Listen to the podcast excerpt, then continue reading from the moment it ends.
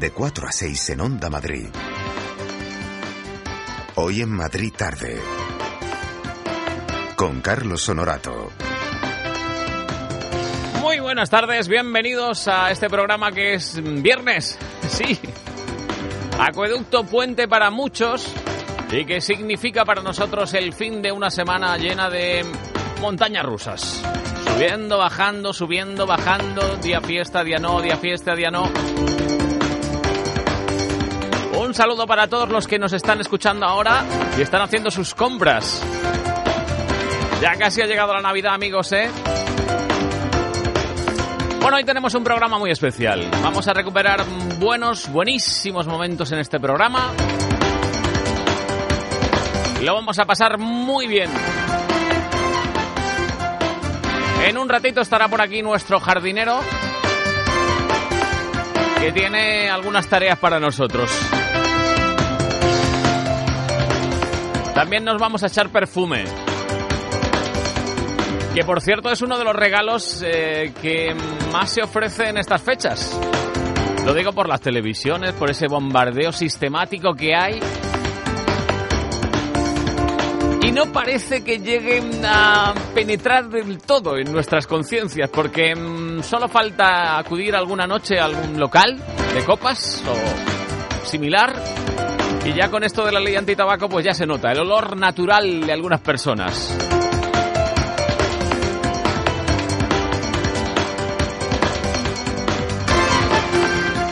Algo similar a lo que le debió pasar hace unos días a Bebe, ¿eh? la cantante extremeña, que por cierto se saltó a la torera la ley, esta que estaba hablando yo hace un momento, y dijo esas finezas que circulan por ahí por la red y que tienen a más de uno soliviantado.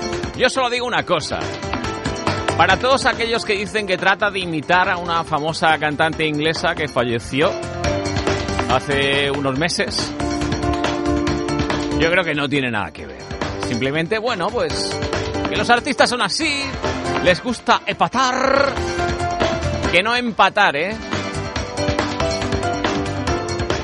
Yo le mando mi cariño a Bebe y que le recomiendo solo una cosa, que procure ser un poquito más educada, ya que es madre, sepa que pues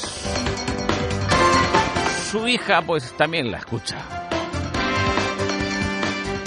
Bienvenidos, bien hallados en estos próximos minutos los que nos lleven hasta las 6 de la tarde.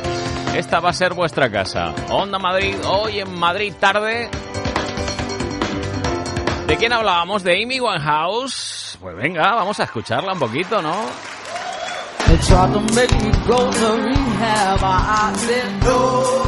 I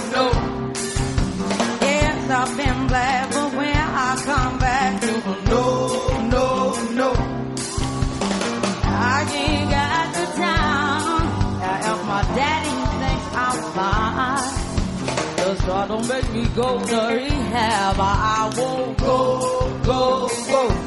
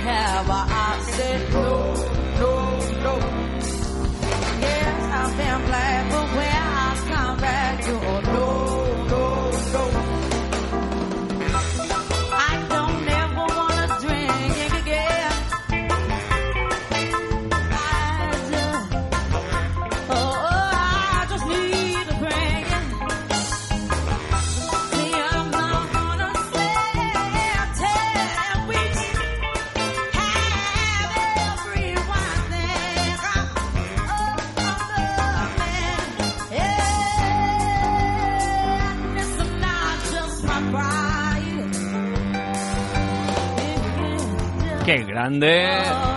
Amy Winehouse. Rehab. No, no, no. Si no me equivoco, de la actuación de los Grammys del año 2010. En vivo, en directo. Aunque habría algún fino que seguro diría aquello de live y live. Pues no, no hay que ser tan fino. Y el castellano está para algo, ¿verdad, Rafa Cerro? Acaba de llegar esta noticia que algún genio está difundiendo a través de Internet. Juan Gómez Pérez, consultor de Price Waterhouse Cooper, escrito Price P-R-A-I-S y luego Waterhouse con G y con J.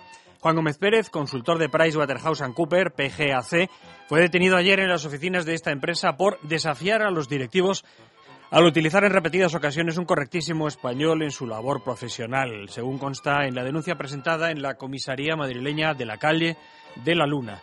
El detenido, según los testigos, habría provocado diversas escenas de terror lingüístico entre sus compañeros.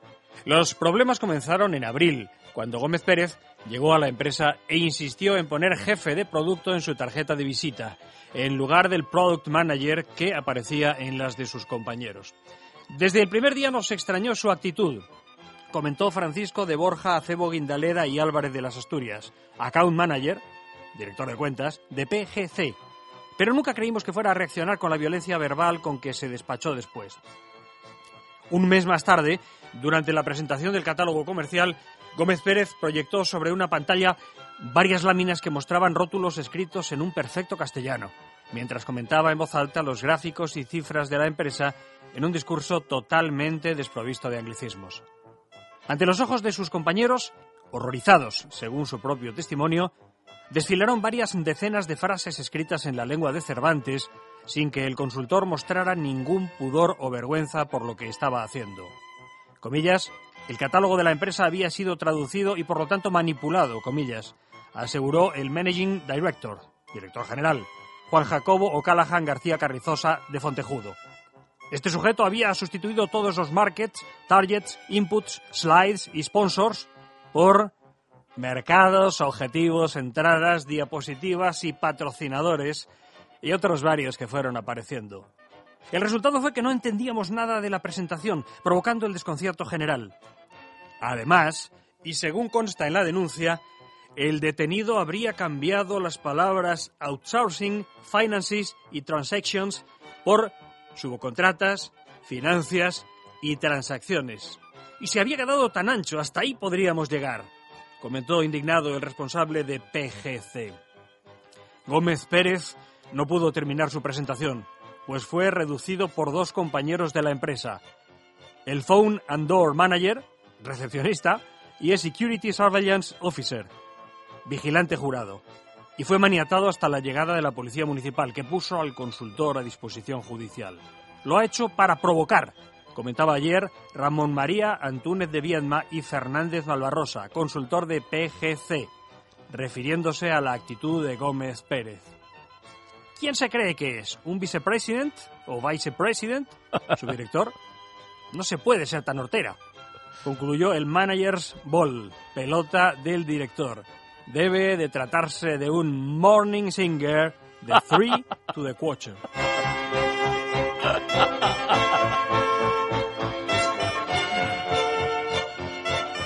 haber pronunciado bien y no haber quedado como un bagpipe blower. El lenguaje sirve para pensar.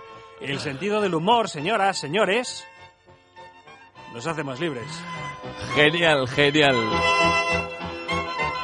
Un Singing Mornings. Yes. Rafa Cerro, nuestro cantamañanas favorito, y toda una lección de todos esos anglicismos idiotas que utilizamos a veces. Un consejito, unos cuantos y enseguida volvemos. Soy una impaciente. En las rebajas estoy la primera. En los estrenos, la primera. Y aquí estoy, la primera para cuando abran. Aunque igual es un poco pronto. En Bankia te presentamos nuestros planes de pensiones para impacientes. Grandes beneficios, asesoría personal y regalos que podrás elegir y conseguir ya. Bankia. Consulte condiciones en bankia.es. Solo el auténtico polvorón tradicional de la Estepeña es el polvorón polvorón. Es el polvorón de siempre, el de mi familia. La Estepeña, el polvorón polvorón de calidad suprema. Mmm, el olor de la Navidad. La Estepeña, auténtico polvorón tradicional. El polvorón polvorón. ¿Eres tú el que sabe ahorrar? Si todavía no eres tú, ven a Peugeot y aprovechate del plan Prever Peugeot Seminuevos. Te damos 600 euros más por tu antiguo coche si te llevas uno de nuestros vehículos seminuevos en Peugeot Ocasiones del León. No esperes más y encuentra el coche que estás buscando. Acércate a Autorally, Avenida Constitución 10, Torrejón de Ardoz, Vía Complutense 94, Alcalá de Henares. Si buscas juguetes, vas a Toys R Us. Si buscas novedades, vas a Toys R Us. Si buscas la mayor variedad, vas a Toys R Us. Y si buscas las muñecas Monster High, Clanners o Fanboy, ¿dónde vas? Ahora los juguetes más buscados están en Toys R Us. Monster High, Clanners, Fanboy y muchos más. Si existe, está en Toys R Us. De 4 a 6 en Onda Madrid. Hoy en Madrid tarde. Con Carlos Honorato. Todavía estoy aquí apuntando, Pedro. No sé cómo te lo has montado. Césped, cactus, eh, había que plantar algo más, ¿no? Sí, sí, hay que plantar muchas cosas. Plantar y ¿qué más me has dicho? Pues es que... Ya eso nos da hasta los 5, ¿no? Bueno, pues vamos con lo primero. Césped, a ver, ¿qué pasa? Mira, aquellos que tengan césped, ¿Mm? varias cosas. Desde hace semanas ya no regamos. Es que todavía veo algún... ¡Eh! veo que no algún- regamos. Algún municipio que sigue saltando el riego, ¿no? Que ya no regamos. No regamos. Vale. Y es buen momento de revisar el sistema de riego. También de aminorar metros de césped. ¿Eh? De no tener tantos metros. ¿Y cómo haces eso? Pues le vas quitando y pones otro tipo de jardín, pones flores. ¡Anda! En lugar de regar con aspersores, riegas por goteo. Si vas a seguir teniendo césped, es recomendable los tubos de sudación, que gastas 10 veces menos. En gotita, gotita, ¿no? Claro, por el suelo, por el subsuelo. O. Porque todo lo que sea aéreo, pues el aire se lo lleva. Claro. mm, Encharcas a veces lo que no. En fin, que se desperdicia mucha agua. Y si encima es potable, peor. Eh, también, referente al césped. El viento, seguramente, aunque no tengamos árboles, o, o sí, árboles de hoja caduca en nuestro jardín, eh, nos trae eh, hojas secas. eh, que Sí, sí, sí, cayendo. sí. Y es conveniente, aunque es muy romántico pasear y darle una- Dejarlas ahí. darle una patada, en fin, y hacerte varias fotos de estas rápidas. Qué bonito. Pero no es bueno para el césped, ¿no? No es bueno. Porque la hojarasca junto con la humedad, pues lo que hace es que es un caldo de cultivo idóneo. Hongos. Para, exactamente, ahí ya te veo que has estado... como- Eh, la memoria te ha funcionado. Me lo está estudiando los hongos. Y entonces eh, hay que barrer, ¿eh? al menos una vez a la semana o dos. Qué hay que pereza. barrer. Ah, pero sí es un ejercicio fantástico. Qué y encima pereza. Saludable con el oxígeno, tal, ejercicio, mueves el cuerpo. te- Pero ¿y, est- y estos instrumentos que sirven para pinchar las hojas no...? Sí, pero cuando tienes miles va a ser un poco complicado. Entonces tienes... El, el césped se puede barrer con varias cosas. A No, ver. no- en la escoba de acero, que es lo común, hay que saberla utilizar. Porque Ojo. si tú aprietas mucho, aunque son flexibles... Vas haciendo da- pupa. eh, arrastras eh, semillas, plantas de césped. Arrastras todo. El- los famosos escobones de Berezo, fantásticos. Todo lo que sea eh, menudo y flexible, fenomenal. Pero también están ahora las sopladoras y las aspiradoras. Qué bueno que ¿Qué nos, fa- qué que nos facilita- gusta la sopladora? No, que nos facilita el ¿Qué trabajo. nos gusta ahí? Las arrinconamos y- y Ah, luego encima hace ruido. No, ya cada vez son más Sí, silenciosas. sí, verás de ruidito que nos encanta. No, cada vez son más silenciosos. Ves Entonces, ahí a los muchachos, se lo a las pasan, 7 de la mañana no te vas a poner a hacer ruido, pero... se lo pasan bomba con las sopladoras ahora. Entonces, decir eso, evitar esas hojas, porque eso nos estropearía el césped. Y más cosas.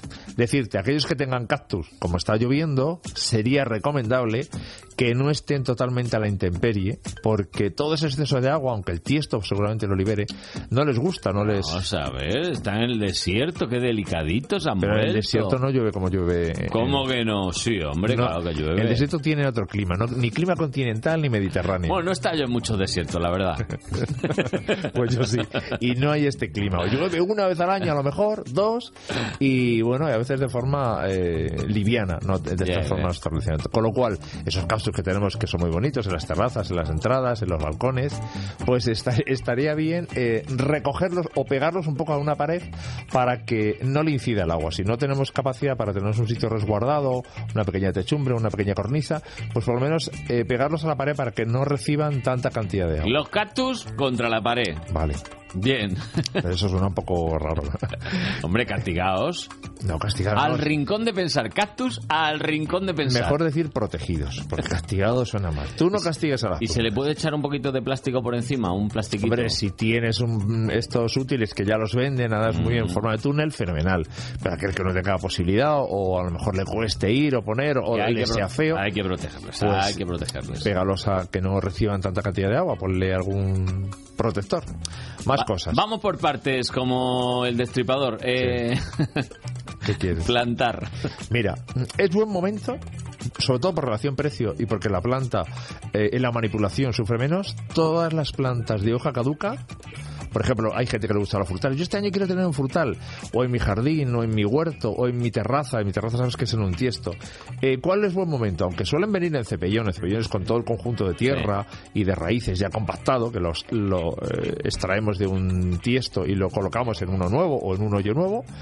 Eh, también los compramos a raíz desnuda. ¿Esto qué significa? Eh, lo compramos a, a raíz desnuda porque eh, está en reposo y los podemos manipular sin tierra. Que abaratamos el precio. ¿eh? ¿Y cuál es buen momento y qué plantas? Por ejemplo, los rosales. Eh, eh, hay gente que le encanta los rosales y quiere cambiar o renovar o ampliar esa familia de rosales que tienen su pequeño trocito de jardín o gran jardín y hacer o hacer una, una rosaleda o ponerlo en un tiesto que a lo mejor solo tienes un tiesto ¿no? pues es buen momento de elegirlos como digo vienen de cepellón también vienen a raíz desnuda y son más baratos porque podemos eso, aprovechar esos momentos para eh, abaratar costos. Los frutales, que dice, quiero tener este año tal frutal, ¿no? Porque me han recomendado, porque va bien, porque el vecino lo tiene, o porque lo conozco y sé que va a ir bien.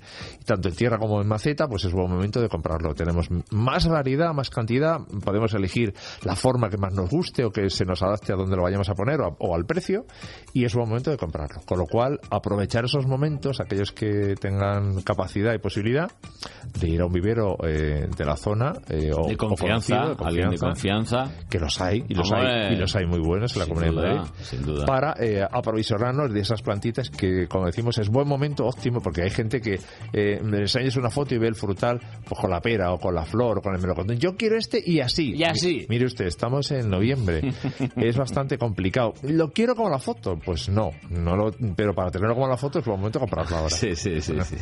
y eso Sí, ocurre mucho es como los niños que quieran tener reyes. Hay que escribir la carta, ¿eh? Hay que escribir la carta, que si no, no llegan. Bueno. Bueno. Y nada, pues eso, aquellas mm, personas que tengan plantas muy expuestas a la intemperie, protegerlas porque el frío o las heladas que se avecinan las pueden dañar o las podemos perder. Bueno, ya se ha acabado el tiempo. claro. Ya, ya, Ya no me dejas hablar ya no hay más. Ya no hay Bueno, más. pues, que es que está aquí Miriam y que quiere decirnos algo de nuestros perfumes. ¿Tú te Pues- pones perfume? Eh, poco. Pero un poquito, ¿no? Sí. Un poquito. A veces, fíjate, utilizo una hoja de hierbabuena, una rosa, una aromática y te la pones en la calle. Contigo no van a hacer negocio las perfumerías. Sí. Sí. Porque tratamos de recomendarlas, pero bueno, el que no lo use yo no significa que... Vale, vale. Bueno, pues eh, Miriam está empeñada en presentarnos los perfumes de la nueva temporada. La moda. Venga, a ver. Cálidos y sensuales unos, intensos y penetrantes otros, clásicos y empolvados algunos. Los perfumes de invierno llegan cargados de sensaciones que se avivan con el frío. María Castro, especialista en aromaterapia, nos habla de las fragancias para este invierno. Las fragancias del invierno tienden a ser mm, un poco más intensas que las que usamos habitualmente en verano, que buscamos que sean más frescas y, y mucho más ligeras. Son eh, fragancias que perduran más, que, que nos hacen, tienen una- unos aromas más cálidos y para ello se emplean generalmente materiales y, ingredientes más especiados, más amaderados, flores con, con perfumes mucho más intensos, más cálidos y es lo que normalmente las casas de perfumes tienden a hacer en los meses de invierno. Los meses de frío abren la posibilidad de entrar en un mundo de fragancias más acogedoras y más penetrantes que nos hagan sentir más calidez y que perduren en la piel a pesar de las gélidas temperaturas. El frío lo que hace generalmente es eh, hacer mm, que queden más, hay menos evaporación, con lo cual esos, ingredientes que se usan en las fragancias de invierno son más densos y quedan más, tienen como más presencia y mucho más peso que los que se usan en verano. Entonces son más, mm, más envolventes, quizá más empolvados y eh, con muy poquito que te pongas, como la evaporación eh, del ambiente y el frío es, es- diferente que en verano, las temperaturas son diferentes, pues eh, la sensación es de un envolvimiento mayor y de un perfume más denso.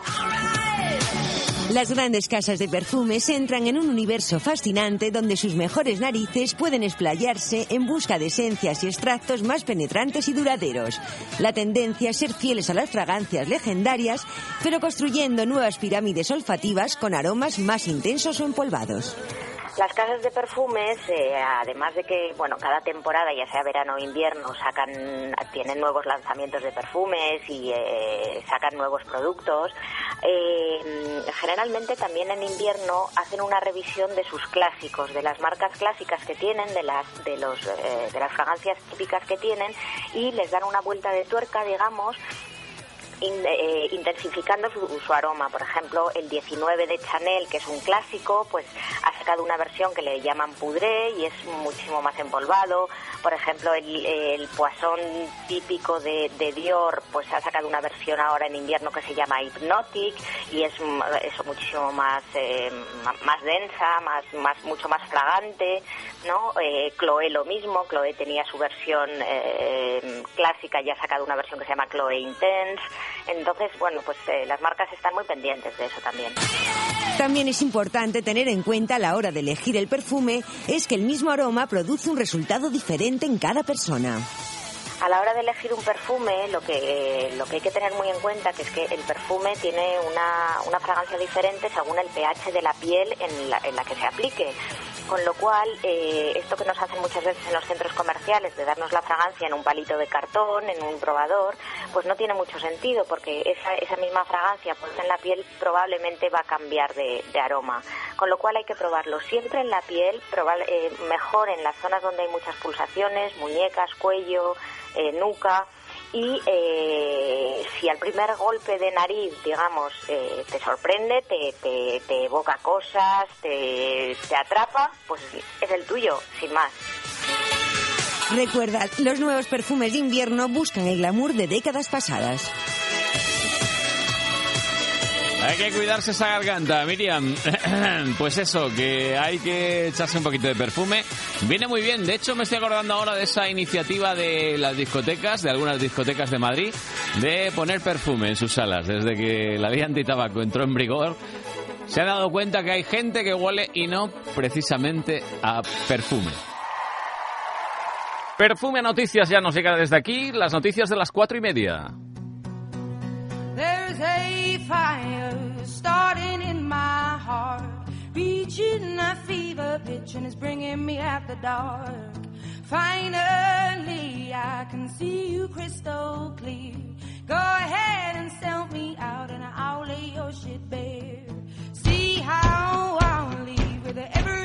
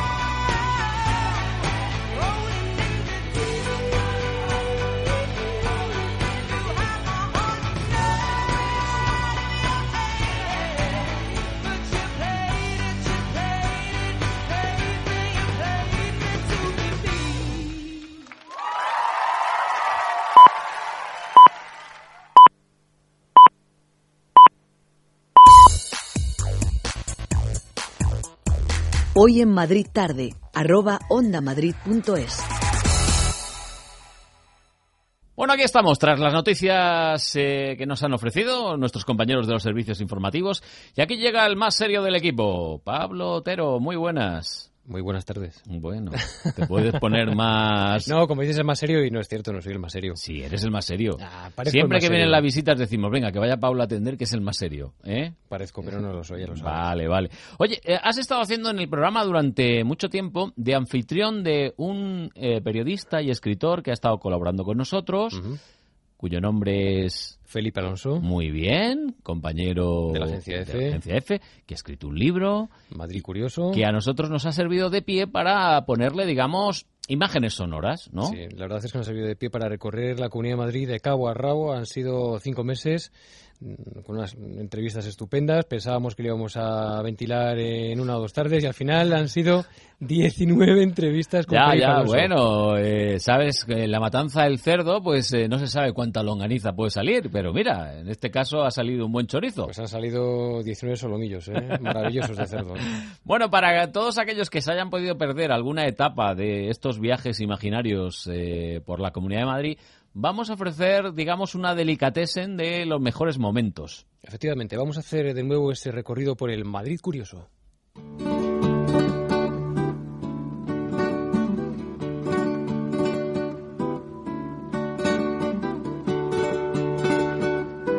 Pues lo que tú comentabas, que en Sí. un principio todo estaba proyectado para dos o tres tardes, ¿eh? Sí. Pero bueno, esto, dos o tres tardes... Bueno, hay nos quien recorremos. economía en dos tardes también, o sea que nosotros nos podemos atrever con eso y con más.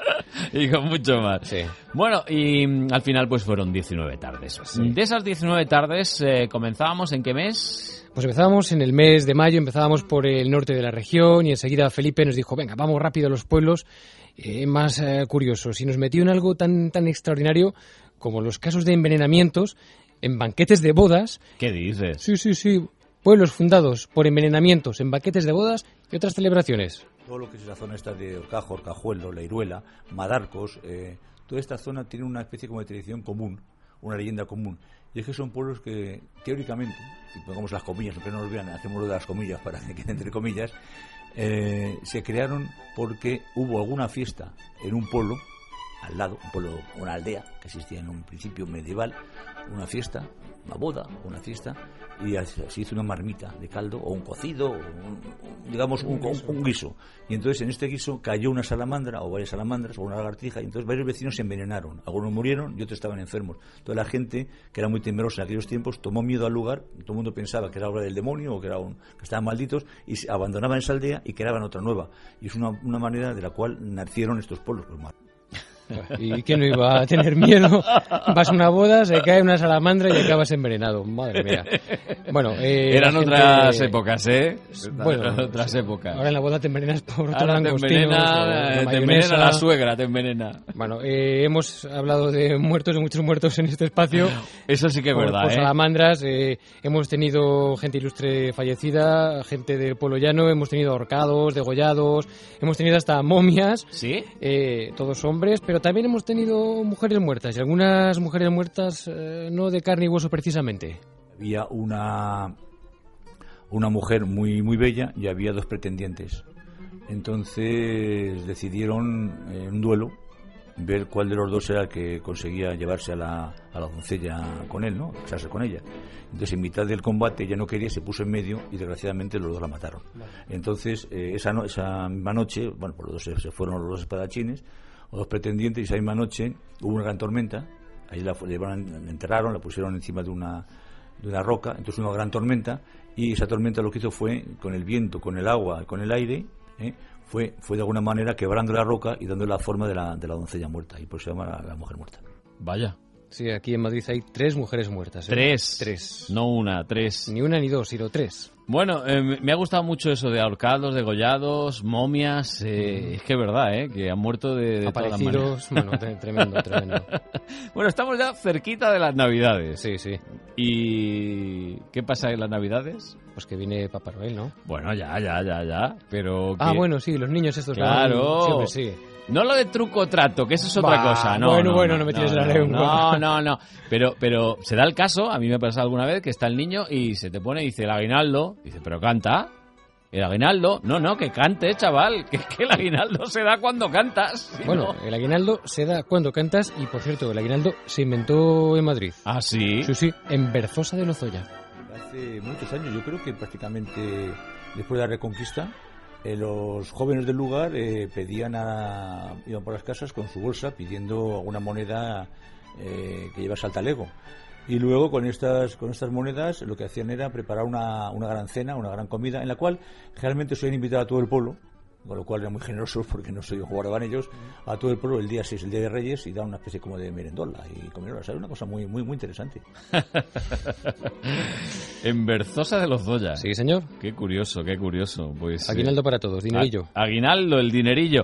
Oye, pues eh, ya ahora que estabas hablando de dinerillo y esto, que ya sabes que nosotros somos una emisora pública, pero también de vez en cuando... ¿eh? Queremos cobrar. Eso, eso. Soy una impaciente. En las rebajas estoy la primera. En los estrenos, la primera. Y aquí estoy, la primera para cuando abran. Aunque igual es un poco pronto. En Bankia te presentamos nuestros planes de pensiones para impacientes, grandes beneficios, asesoría personal y regalos que podrás elegir y conseguir ya. Bankia. Consulte condiciones en bankia.es. Solo el auténtico polvorón tradicional de la Estepeña es el polvorón polvorón. Es el polvorón de siempre, el de mi familia. La Estepeña, el polvorón polvorón de calidad suprema. Mmm, el olor de la Navidad. La Estepeña, auténtico polvorón tradicional. El polvorón polvorón. 101.3 y 106 FM.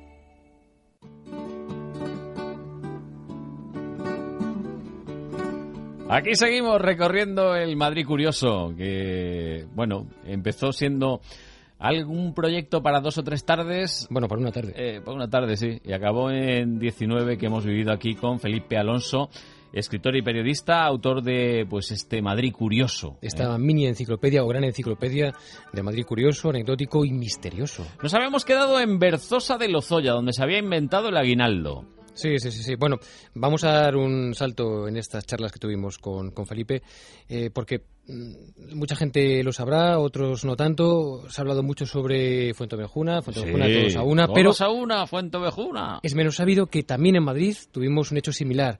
¿Un Fuentevejuna? Sí, sí, sí. Un pueblo que se confabuló y se autoinculpó. Todo el mundo conoce la, la obra clásica del teatro español de Fuentevejuna, el Todos a una, pero en la ciudad tuvimos en el siglo más eh, histórico, o sea, es real, no es como una obra de, teatro, sino que es histórico.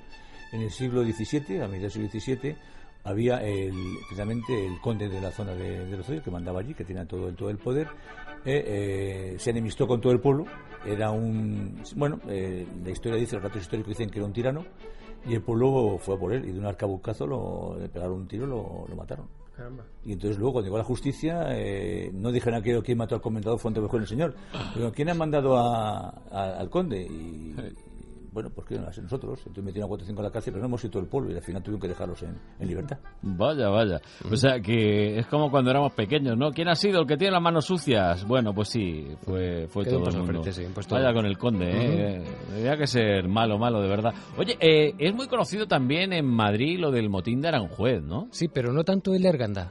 En Arganda se registró un motín similar porque el, el señor del lugar eh, no quería vender y entonces todo el pueblo de Arganda eh, se amotinó y consiguió forzar a que vendiesen. Entonces pudieron comprar eh, su propio pueblo y tener su propio municipio. O sea que tenemos el motín de Arganda que, que sí pitó y que sí, y que sí estuvo andando mucho más que el famoso tren, ¿no? El tren de Arganda, que pita más que anda. Sí, sí. Eh, hay, hay varios trenes, ¿eh? Pero eso ya... Sí, bueno, el tren de la fresa... El tren de San Fernando, un ratito a pie otro andando. andando. Sí, hombre, Sí, lo de los trenes... Ahora ahora los trenes no, no van igual, ¿eh? Van rápido, ¿eh? Sí, y puntuales. Y puntuales, que eso ya es Es otra, un logro. otra de las cosas. Nos habíamos quedado en, en esto de los motines. Hemos sido un pueblo a lo mejor un poquito levantisco, ¿no? Sí, sí, un poco bronco, porque Sí. hemos tenido asonadas, pronunciamientos, golpes de Estado e y una de las que más estrepitosamente fracasaron y eh, de una manera divertida, yo diría, fue la del general Prin. Empezó en. Villarejo de Salvanés, empezó con una buena tropa, una Esto buena de decir, leva. venga, que somos, Venga, mis vamos, valientes, venga, vamos, mis valientes, marcharemos sobre la capital. vamos, venga, y ya- justo cuando estaban a punto de llegar a la capital, miró para atrás y, eran cuatro. Habían desertado hasta las mulas. Pobre, pobre. Sí, sí, porque la mayoría eran gente de campo y bueno, pues se ve que hizo el, la Eh. intentona en época de, de cosecha y bueno, Vale. pues todos fueron quedándose en la Y peonada. que no lo vieron claro, no lo vieron claro, No lo vieron claro. que la cosa no, no iba a funcionar. Eh, más cosas interesantes. De Cervera de Buitrago. Eh, bueno, este pueblo tiene muchísimas, muchísimas cosas. Nos contó Felipe cantidad de ellas. Y lo que tiene también es muchos dedos. ¿Dedos? Dedos, sí. Tiene, algunos habitantes tienen demasiados dedos para una mano. Pero ¿cuántos se tiene en una mano? ¿Cinco? Cinco. Bueno, pues hay quien ha llegado a tener en Cervera seis o hasta siete. Aparecieron niños que tenían 6 siete dedos en las manos y en los pies. Eh, se comenta que hubo una oleada muy grande ovni en la zona esta, en la zona, toda la zona de, de la de la presa de Tazar, durante los años 75-85, y que es una zona de eh, fenómenos eh, paranormales, psicofísicos o si quieres extraterrestres, eso ya cada cual lo que piense lo que quiera. Y que apareció por allí un individuo que muy alto, más alto de la media de lo que se consideraba en ese momento, alto, no creo que fuese un jugador de baloncesto, pero bueno, pero alto, con una túnica y y entonces estuvo por una temporada y, al, y después apareció. Al poco tiempo de irse, no, nueve meses más tarde, comenzaron a aparecer eh, niños con seis, siete dedos.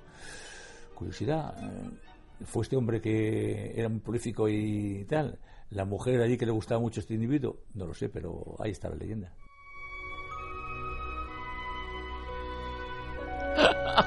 Pues sí, eh, la verdad es que da para, para por lo menos para, para la sonrisa. Me encanta, me encanta que- Felipe Alonso. es que como dice, una constante. Como dice con toda naturalidad, puede ser que a las mujeres le gustara este individuo. Nueve meses después. Nueve meses después, bueno. Bueno, ha sido una constante. El tema de los extraterrestres, el tema de los ovnis en, Sí, sí, que están en la aquí, obra ¿eh? de, están. Felipe Alonso. Claro que están aquí. Mm, No sabemos eh, si habrá sido ese un extraterrestre o no, lo decía Felipe, cada cual que piense lo que quiera. Eh, pero desde luego han sido frecuentes las citas de Felipe a seres de otros planetas en algunos lugares de Madrid. Eh, siempre se ha un- de alguna manera se ha unido em, las apariciones a lo largo de toda la historia en todo el mundo, las apariciones de fenómenos ovnis eh, con pantanos, con lagos.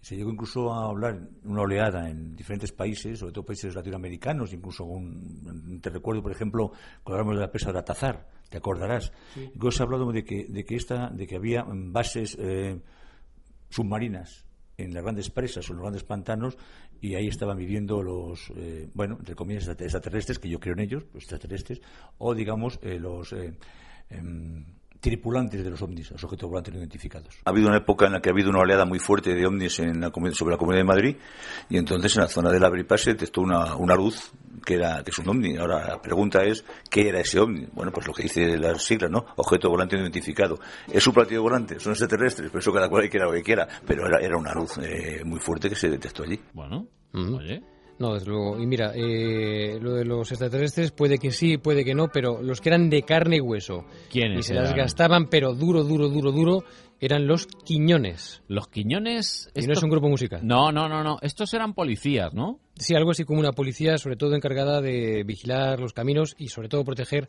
a los ganaderos. Eso que decían el avijeo, el robo de ganado. Pero estos eran duros, ¿no? Hombre, en Rascafría aplicaban su castigo, o la indulgencia, y lo hacían de esta manera. Pasado Rascafría, justo enfrente del monasterio del Paular, que es una gran maravilla, está lo que se llama, hay un puente, se llama el puente del perdón. Es decir, todo aquel que cruzaba el puente lo podía cruzar en dos direcciones. Si lo cruzaba en dirección hacia el Paular es que había, sido absuelto de sus, digamos, de sus pecados, de sus eh, robos o, no, o era inocente, entonces podía ir libremente.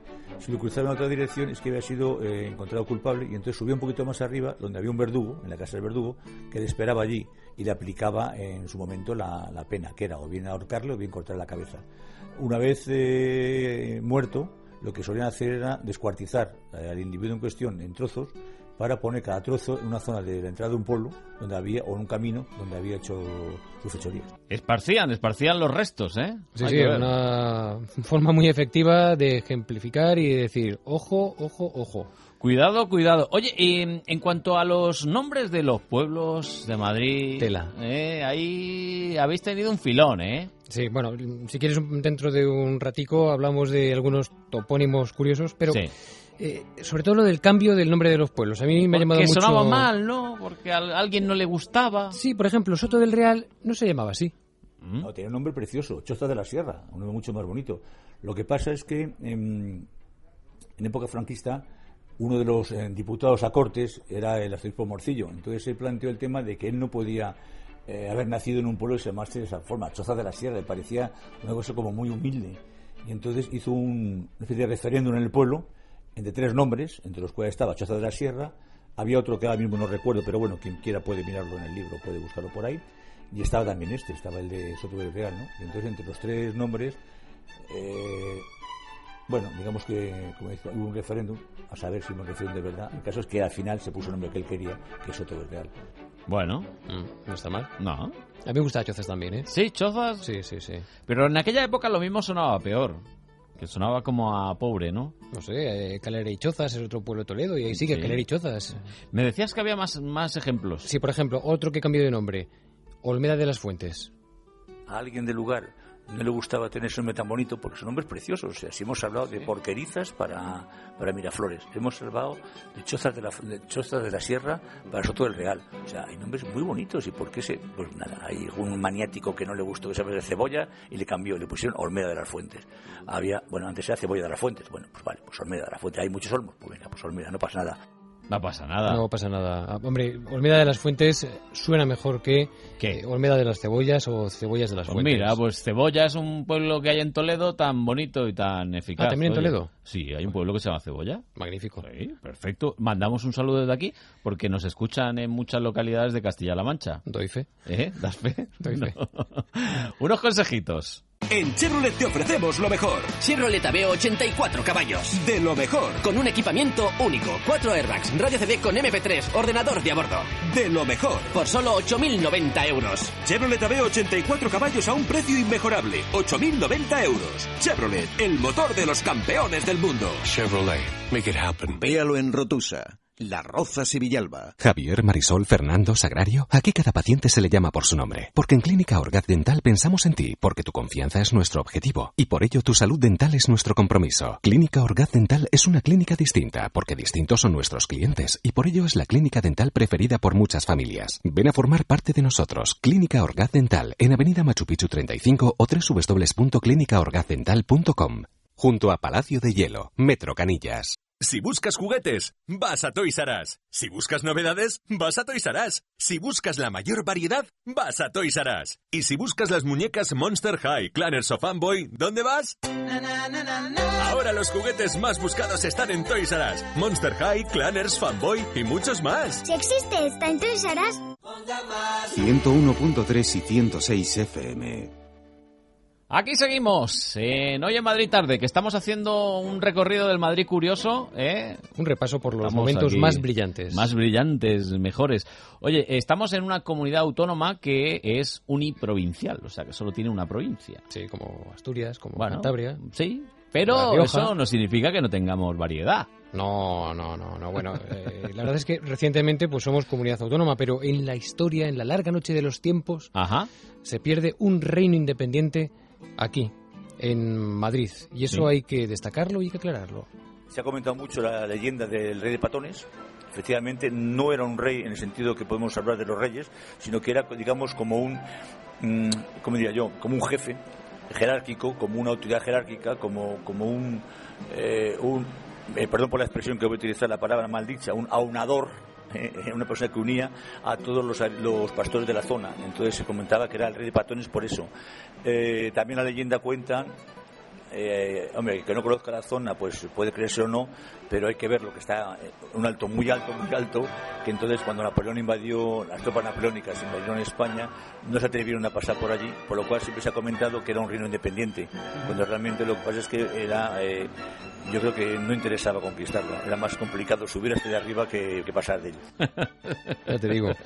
No, vamos, te metes por la garganta de patones, de patones de abajo, patones de arriba, y a mitad de garganta te han dado la badana, pero vamos. Los que están arriba, ¿no? Puf, hombre, a piedras, a flechas, lo que haga falta.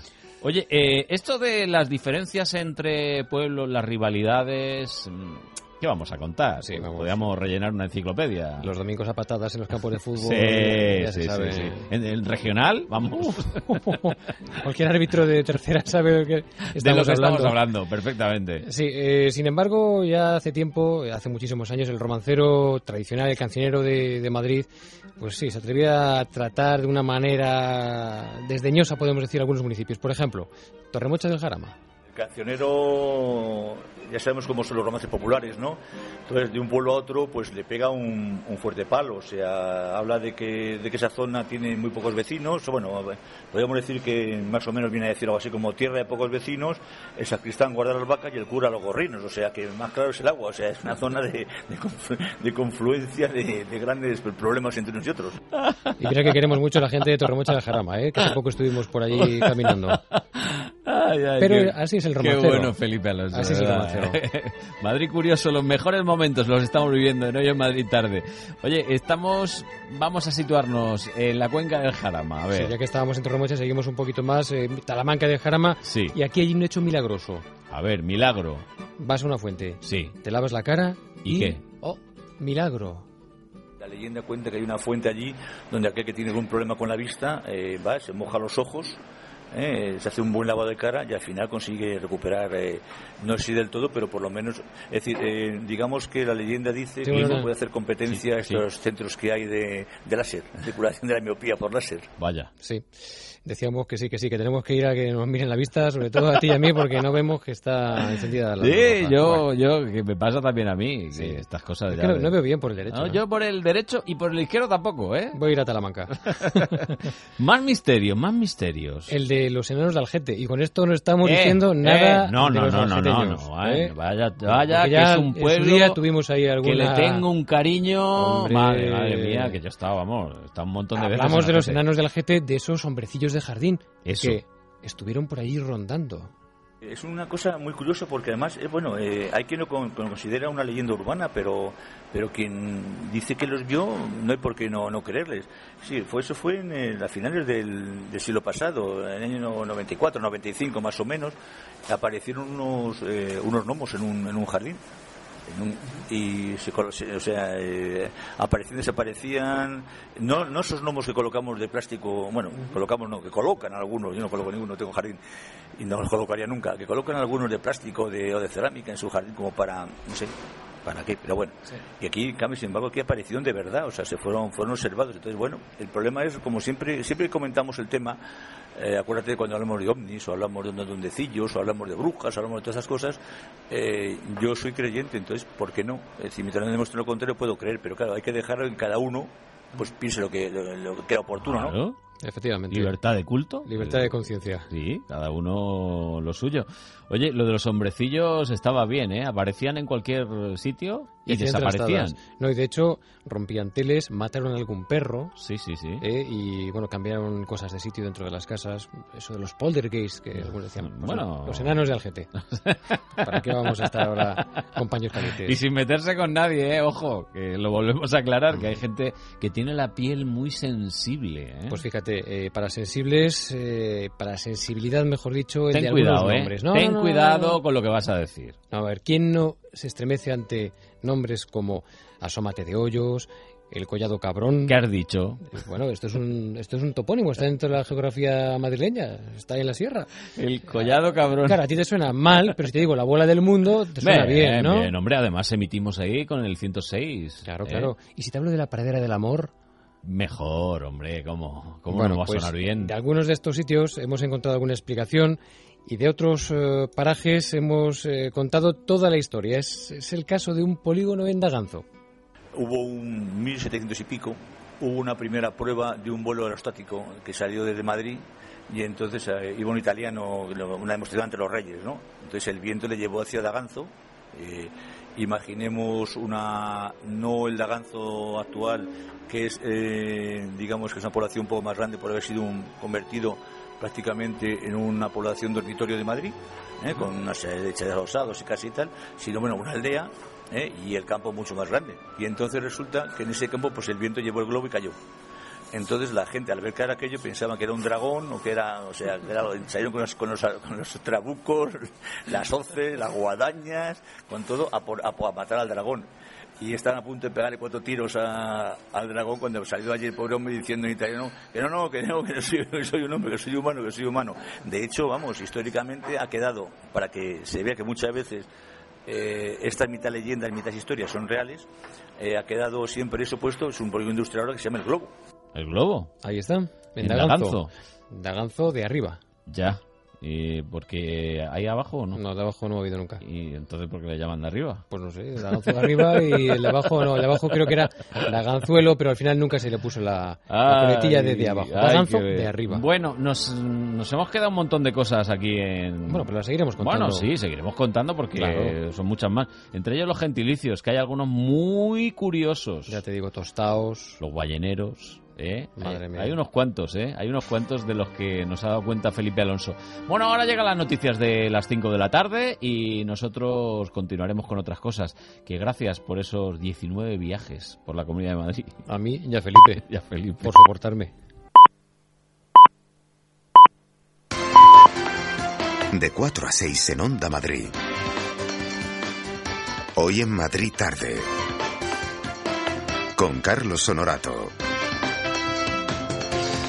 Buenas tardes, aquí estamos en la segunda hora de este programa, hoy en Madrid tarde, este 9 de diciembre, qué poquito queda ya para que las 12 campanadas de la Puerta del Sol nos sorprendan y abandonemos este año 2011 y sea ya el 2012. Bueno, pues em, tenemos muchas cosas que contar, entre otras que vamos a pasar miedo, ¿eh? Vamos a pasar miedo porque vamos a conocer precisamente al escritor del guion de una película que ha tenido su cierto éxito, sobre todo porque es muy inquietante mientras duermes. En unos minutos estará por aquí Paloma Nolasco, que nos ha prometido traernos al padre de la criatura.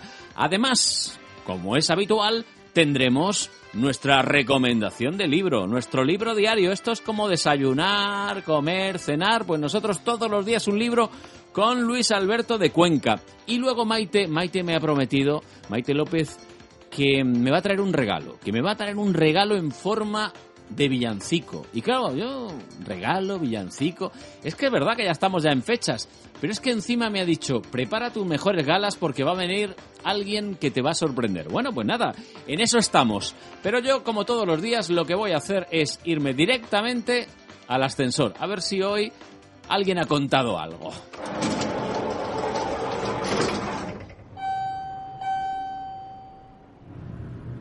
Gabriela, ¿qué tal? Hola, Carlos. ¿No te has ido de puente? No, aquí estoy. Estás aquí yo digo, bueno, como ayer fue día de fiesta y no estabas, o lo mismo No, se ha tomado hoy- un puente y se ha alargado. Hoy he venido. Hoy has venido Sí. y que poquita gente, ¿no? Sí, poquita. Nada. Pero vamos, algunas noticias que no sé cómo llamarlas. Son noticias tontas. ¿Tontas? Sí. Porque me han hablado del ladrón más tonto del mundo. Bueno, de estos hay varios, ¿eh? Sí, pero este le han bautizado así, la prensa, y Es el ladrón más tonto del mundo, señores. ¿Y qué ha hecho este? pues intentó asaltar un banco, un, sí, un banco vacío con Sí. un arma de juguete. Bien, bien. O sea, se cumplían todas las premisas para que fuera un desastre Claro. completo. Él entró en un edificio donde se creía que estaba la, Sí. la oficina de la sucursal que quería asaltar y resulta que era un centro fisioterapéutico.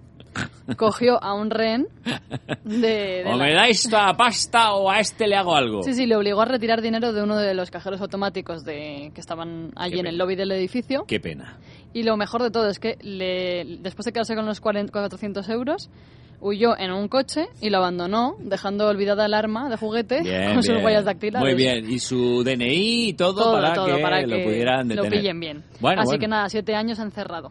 Ojalá todos sean tan tontos como este y los puedan pillar ¿eh? por dejar tantísimas pistas. Pues sí, la verdad es que sí. El tonto del mes. el sí. tonto del mes, muy bien. Y tengo otra noticia también bastante curiosa y tonta a la vez, que no sé. Dime, dime. A otro, Sorpréndeme. A otro chico le han arrestado Sí. porque fue a pedir una hamburguesa al Burger King, a esto de con el coche, Sí. y se le ocurrió pedir marihuana.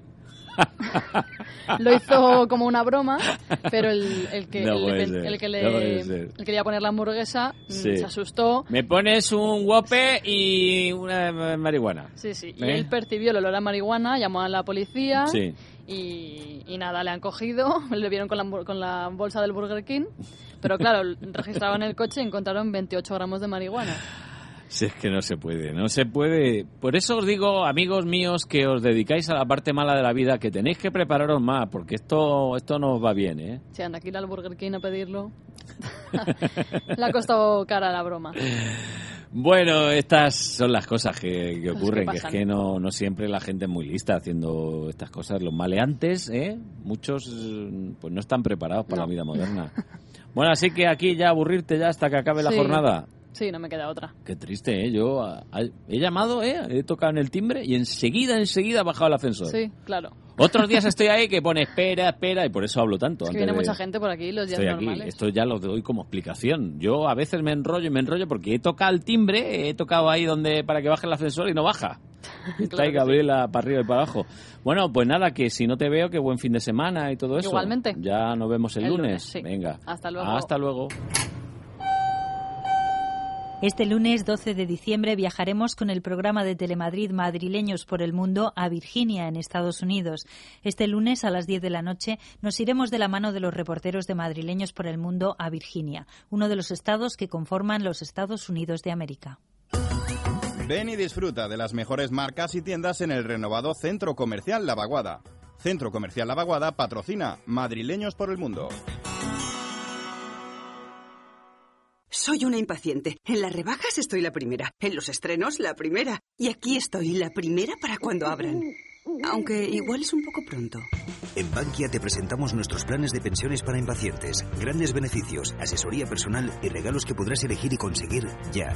Bankia. Consulte condiciones en bankia.es. ¿Eres tú el que sabe ahorrar? Si todavía no eres tú, ven a Peugeot y aprovechate del plan Prever Peugeot Seminuevos. Te damos 600 euros más por tu antiguo coche si te llevas uno de nuestros vehículos seminuevos en Peugeot Ocasiones del León. No esperes más y encuentra el coche que estás buscando. Acércate a Autorally, Avenida Constitución 10, Torrejón de Ardoz, Vía Complutense 94, Alcalá de Henares. Si buscas juguetes, vas a Toys R Us. Si buscas novedades, vas a Toys R Us. Si buscas la mayor variedad, vas a Toys R Us. Y si buscas las muñecas Monster High, Clanners o Fanboy, ¿dónde vas? Ahora los juguetes más buscados están en Toys R Us. Monster High, Clanners, Fanboy y muchos más. Si existe esta en Toys R Us.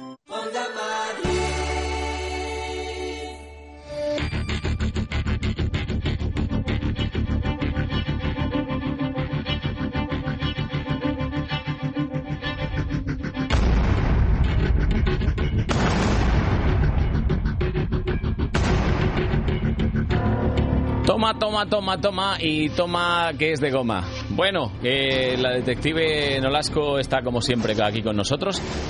Se ha escondido, yo creo que se ha escondido. Debe estar con algo de miedo, porque hoy yo no sé por qué me da la impresión que vamos a pasar mucho, mucho miedo. No te escondas, Paloma, que te he encontrado. Sí, lo vas a pasar. Eh, antes de nada, comentar dos cosas importantes. Que lo prometido es deuda. Bien.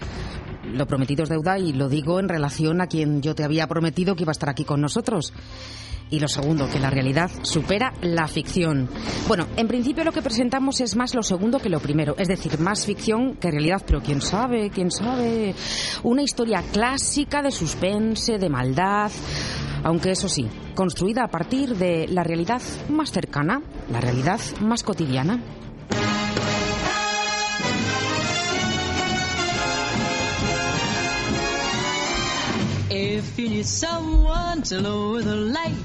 And then you want someone to hold you real tight.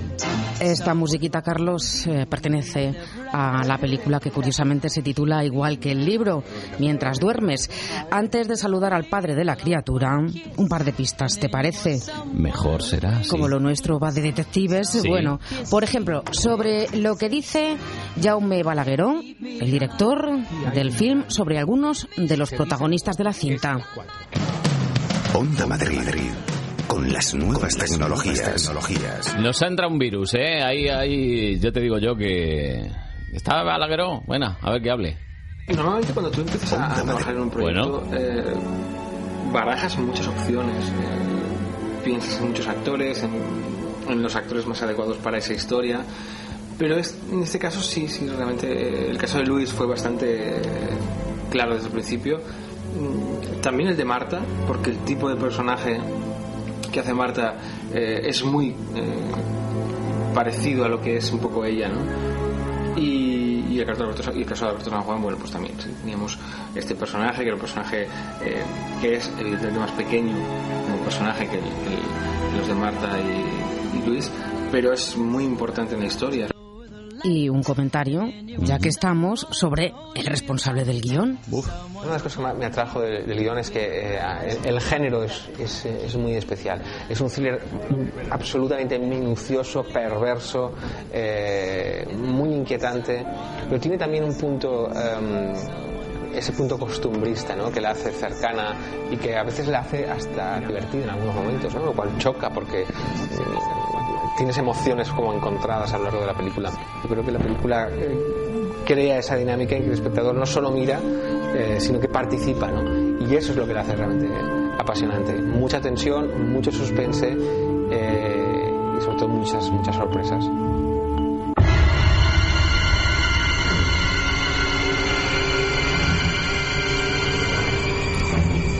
Decía yo el responsable de la criatura, el responsable del guion, el guionista, Alberto Marini. Muy buenas tardes, Alberto. Muy buenas tardes. Está aquí nosotros viviendo esta tarde de terror desde las 5 en punto. Bueno, es la primera novela. ¿Satisfecho con el resultado? Extremadamente satisfecho por la experiencia y el resultado. Y ahora ver la reacción de los lectores, pero yo estoy, estoy súper feliz. Generalmente estamos acostumbrados, ¿verdad? A leer una novela, encontrarnos con un libro y a los años o al año, o a el- cuando ha pasado X tiempo y mucha gente se ha leído la novela, se lleva a la gran pantalla. En este caso, aunque lo explicas, si queríamos que nos contaras, ¿no? Que, que- ¿Cómo ha sido el proceso? Porque parece que ha sido paralelo, al mismo tiempo. Sí, a ver, le- empezamos con el guion y empecé a escribir un guion porque es mi trabajo habitual. Trabajo, además trabajo para una productora cinematográfica y esa historia la tenía en la cabeza y el formato más inmediato era un guion cinematográfico. Después, cuando empezamos a trabajar en el desarrollo de este guion con Jaume Balagueró, eh, cambiamos la localización originaria del guion, que era Nueva York, y la modificamos a Barcelona y tuvimos que hacer un, un trabajo de, de reescritura de, de personajes y de situaciones. Y borrando secuencias, escribiendo nuevas secuencias, nos dimos cuenta que el- nuestro protagonista también en nuevas situaciones se movía bastante bien solo, casi de forma autónoma. ¿eh? porque era un villano que tenía sus reglas de funcionamiento muy definidas y cualquier situación que se le se- a- y cualquier situación a la que se enfrentara sabía cómo, cómo, cómo moverse y de aquí nace la, la idea de darle más vida y permitirle vivir mucho más eh, en una plataforma ma- distinta que una película. Entonces nace la idea de, de de darle más vida en una novela. Y una vez acabado el trabajo de escritura con Balagueró del, del, del guion cinematográfico me dediqué a escribir la novela que empezó en paralelo al, al rodaje de la película y tardé un poco más en, eh, en acabarla, digamos, en paralelo al rodaje y postproducción de la película. La novela mm, está a punto de salir, si no ha salido ya, ya ha salido. eh, la película se estrena esta semana. ¿Qué tiene la novela que no tenga la película? Es decir, nos vamos a encontrar algunos, eh, algunas escenas, mm, algunos vecinos que sí que aparecen en una y no aparecen en, en la otra o viceversa. Sí, nos vamos a encontrar bastantes diferencias. No es una novelización del guion porque creo que no era una operación necesaria.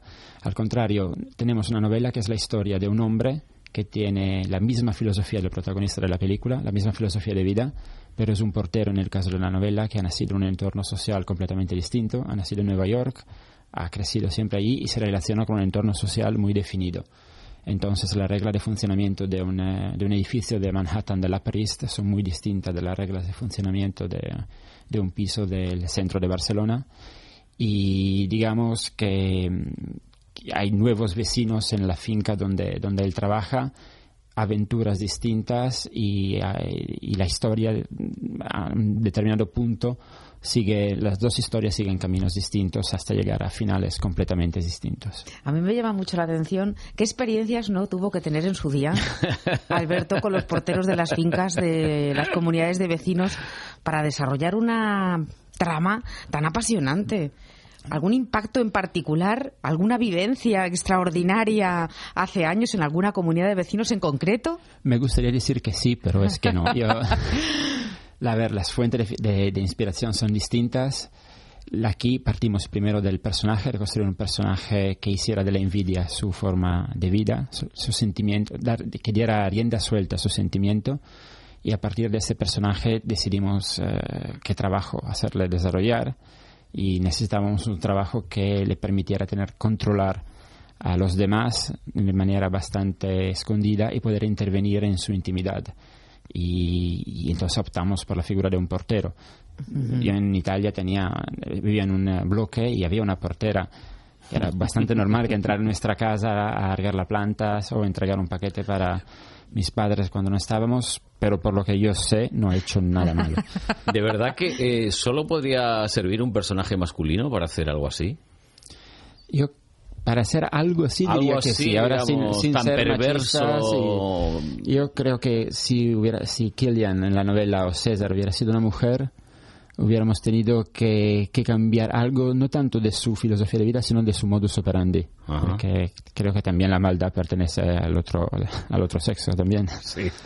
Sin ánimo de ofender. De todas formas, es que los porteros gozan como de una autoridad especial. Uno entra a una comunidad de vecinos y en cuanto ve... ¿Dónde va?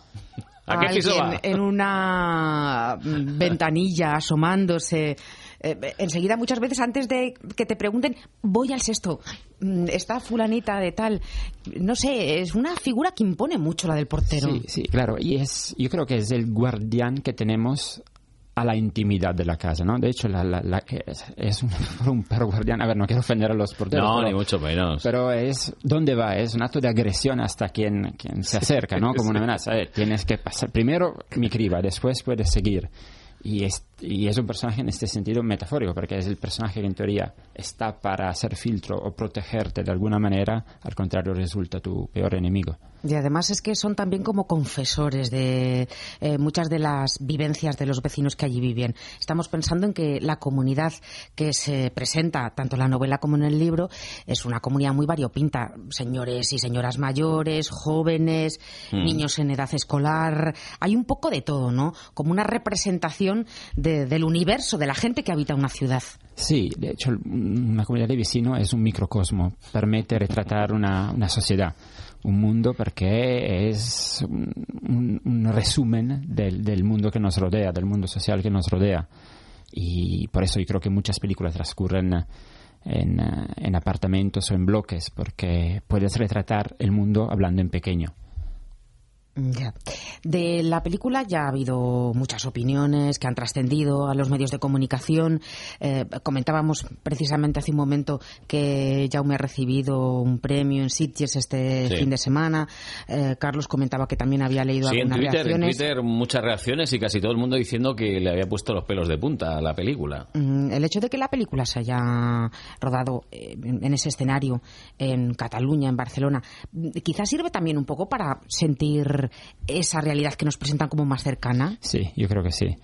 Y Jaume y los actores han hecho un trabajo espléndido en, esta, en este sentido, porque Jaume ha trabajado también el lado costumbrista de esta historia y quería que esa historia fuera una historia de, de miedo, no tanto de terror, sino de miedo muy cercana y muy verosímil. Que, que de hecho, no sé quién lo dijo, si Jaume o visto usar, pero eh, César, el protagonista de la película, que es lo mismo de Killian, el protagonista de la novela, es un sociópata de la puerta de al lado. No es, es alguien con quien te podría encontrar un día. Y sin, sin que sea un personaje demasiado de fantasía. Alberto, que se pierden aquellos que no tienen portero físico, sino automático en sus comunidades de vecinos, aparte de un confesor, o que ganan. bueno, yo creo que quien tiene porteros electrónicos pueden dormir mejor por un lado, pero hay otras maneras de, de que puedan llegar a sufrir. Yo creo que ahora tenemos que también romper una lanza en favor de los porteros. Por supuesto. ¿no? Y es un trabajo que tiene que ver mucho con la intimidad, por esto da juego una película de terror, pero en mi finca ahora actualmente no tengo, no tengo portero y echo de menos algunas ventajas de, de tenerlo de cuando Pues sí, en cuando llega algún paquete, cuando llega algún envío. Cuando eh, pierdes las llaves. Sí, o- sí, las llaves. alguna chapucita que hay en casa. Sí, va a ver, el portero es sí, un aliado cuando, cuando más lo necesitas y también una persona con quien hablar y se convierte muchas veces en un confesor. Yo eh, tenía amistad con la portera de, con la señora que era portera en nuestra finca y, y me parecía una buena persona y era bonito intercambiar dos palabras cada día. Hay mm, muchos precedentes, eh, no ya de novelas, sino incluso de películas, ¿no? Que utilicen ese escenario de una comunidad de vecinos como punto de salida de una trama que se complica y que se complica y que nos, bueno, eh, lleve a sentirnos mm, muy metidos en ese papel. Recordábamos Sí. antes la comunidad, La comunidad, sí. tales de la iglesia. Sí, y, y yo creo que una cosa que nos han dicho, y ha sido casual, pero es realidad, yo con Jaume Blaguero había trabajado en otra película, en una película para no dormir, de la serie Películas para no dormir, con Chicho Ibáñez Serrador, que se llamaba eh, Para entrar a vivir, y era la historia de una agente inmobiliaria que enseñaba un piso a una pareja y después la cosa se liaba y toda la película transcurría en este edificio. Rec, la saga Rec de Jaume Balagueró y de Paco Plaza no deja de Sí. ser una película que transcurre en, una, en, un, en un bloque. Sí, sí. Es verdad que la comunidad de edificio es una comunidad que se transforma poco a poco en comunidad zombie. Es algo, es algo sui generis. Pero sí, es, es el microcosmo que da, da pie a muchas historias. Y la comunidad en la película, de, de Alex de la Iglesia, en una película que a mí me ha marcado personalmente y creo que a Balagueró y a mucha gente a quien le gusta el cine. Como padre de las criaturas, porque claro, yo decía la criatura, refiriéndome muchas veces a la novela, también es guionista de la película. Eh, claro, es la típica pregunta que se hace siempre. ¿Qué prefieres? Eh, ¿El yo- trabajo? niño, niña, niño, niña. Es, es como un padre que tiene dos hijos. A ver, la película es un trabajo que en parte he hecho yo, porque he escrito el guion, pero el guion es un instrumento. Después ha venido Jauma, y menos mal que, que estaba Jauma al otro lado. eh, Está Luis Tosar, que cuando creas un personaje, bueno, tú pones líneas que pueden estar más o menos bien, pero cuando después a ver quién la vas a decir estas líneas, a ver qué- quién va a interpretar tu personaje. Y cuando me dijeron que era Luis Tosar, pues estuve dando saltos de alegría por mi casa solo unos minutos. Entonces, la- el guion ha sido rodeado de un equipo fantástico, no solo el director, eh, los actores, sino también a nivel técnico es de lo mejor que se puede encontrar ahora en España. Entonces, es un trabajo de grupo, es es una felicidad, es una felicidad colectiva. En cuanto a la novela, estuve trabajando con el equipo de Random House y es un equipo más pequeñito y francamente no sé a quién elegir. Yo, si me dijeran, me ha gustado más la novela y menos la película, o más la película, menos la novela, voy a ser feliz por un rato, por un lado, triste por otro, o triste, bueno, Eh. menos feliz por otro, por lo que... Es que tiene No que sé. estar pensando varias preguntas me hacen. No ya que elija entre dos hijos, sino es que encima estos dos son gemelos, como quien dice, Hombre, ¿no? Todavía gemelos. más complicado. Pero son dos lenguajes diferentes, Paloma, no tiene nada que ver. El, escrito con el- la película no tiene nada que ver. Mm, Al final, ya sabes que lo que le gusta a cada uno. Mm, De la película no podemos hablar todavía. Y del libro casi tampoco trailers. vas a Sí, no, no, de la novela sí. Ah, Hasta ¿quiere- la página 145. Pues tiene 10 segundos. 1, Muy 2, 3, emocionante. 4, 5, 6, 7, 8, 9, 10. ¡No Fenomenal. cuentes nada! no cuento nada, vale. Que no, hombre, que eso los ingleses son muy listos. Dicen, spoiler, ya está. No cuentes nada. Hombre, Sí, sí, hombre. sí, tienes razón. Bueno, pues nada, lo dejamos aquí. Gracias por estar. ¿eh? Muchísimas Y gracias. veremos la película. Como me pongan los pelos de punta, vamos. Sabéis dónde buscarme. Sí. Y no hay portero para defenderme.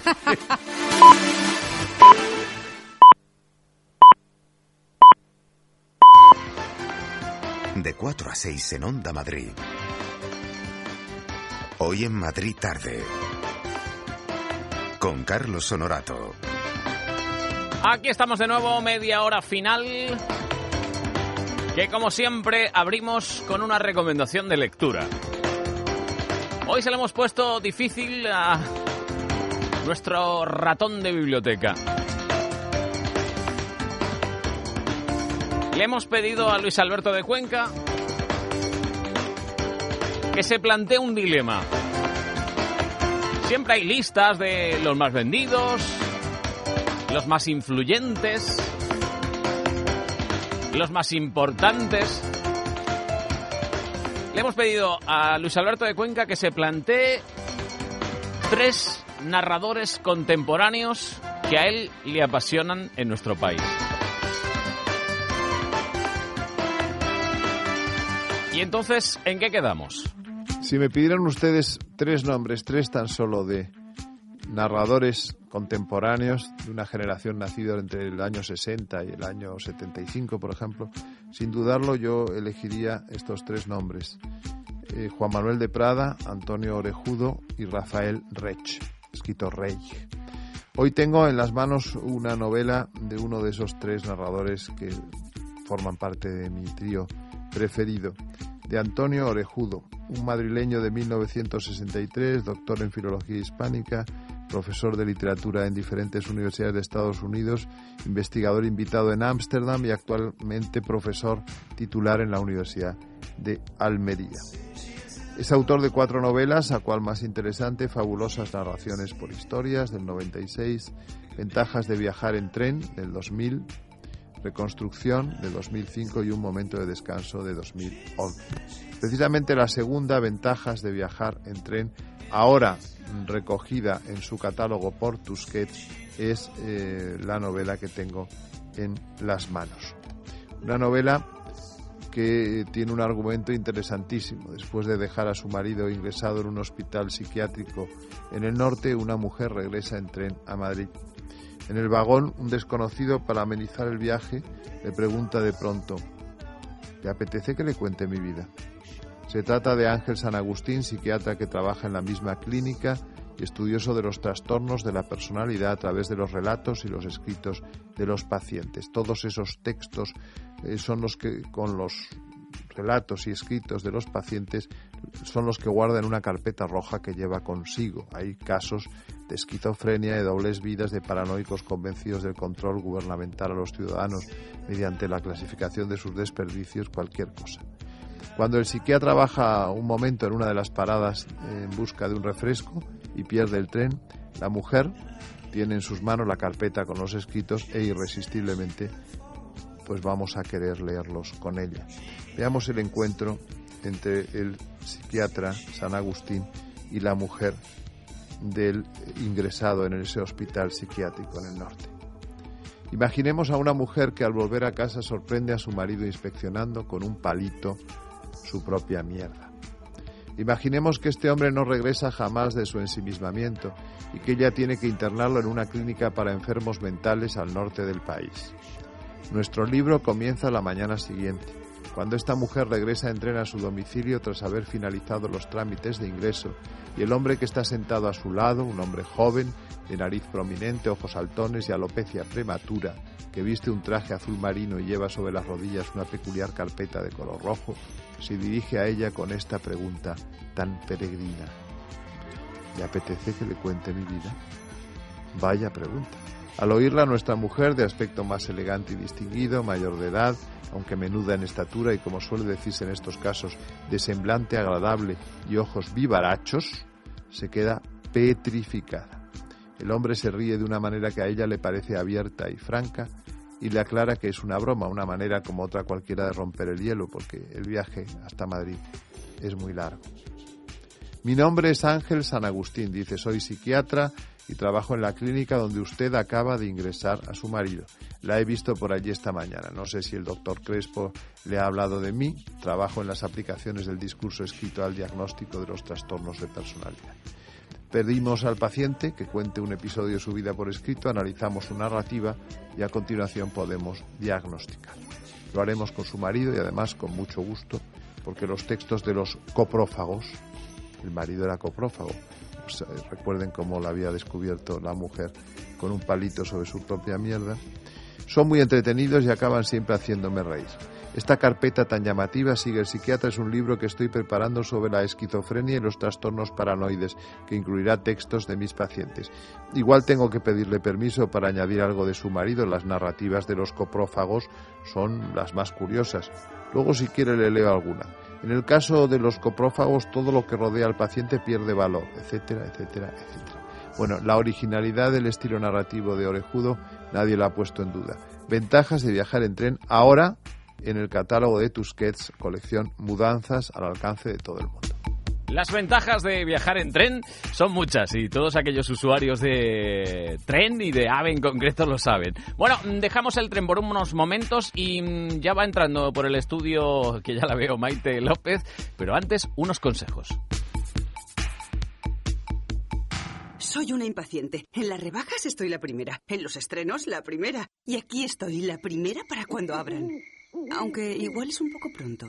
En Bankia te presentamos nuestros planes de pensiones para impacientes. Grandes beneficios, asesoría personal y regalos que podrás elegir y conseguir ya. Bankia. Consulte condiciones en bankia.es. ¿Eres tú el que sabe ahorrar? Si todavía no eres tú, ven a Peugeot y aprovechate del plan Prever Peugeot Seminuevos. Te damos 600 euros más por tu antiguo coche si te llevas uno de nuestros vehículos seminuevos en Peugeot Ocasiones del León. No esperes más y encuentra el coche que estás buscando. Acércate a Autorally, Avenida Constitución 10, Torrejón de Ardoz, Vía Complutense 94, Alcalá de Henares. Aquí mando yo. No manda en ti. Eres mía. No eres suya. Te lo tienes merecido. No te lo mereces. No vales nada. Vales mucho. ¿Quién te va a creer? Yo te creo. Calla. Habla. Cuando llamas al 012 Mujer, todos en la Comunidad de Madrid nos ponemos en marcha para ayudarte. 012 Mujer. A tu llamada respondemos todos. Comunidad de Madrid, la suma de todos. Si buscas juguetes, vas a Toys R Us. Si buscas novedades, vas a Toys R Us. Si buscas la mayor variedad, vas a Toys R Us. Y si buscas las muñecas Monster High, Clanners o Fanboy, ¿dónde vas? Ahora los juguetes más buscados están en Toys R Us. Monster High, Clanners, Fanboy y muchos más. Si existe, está en Toys R Us.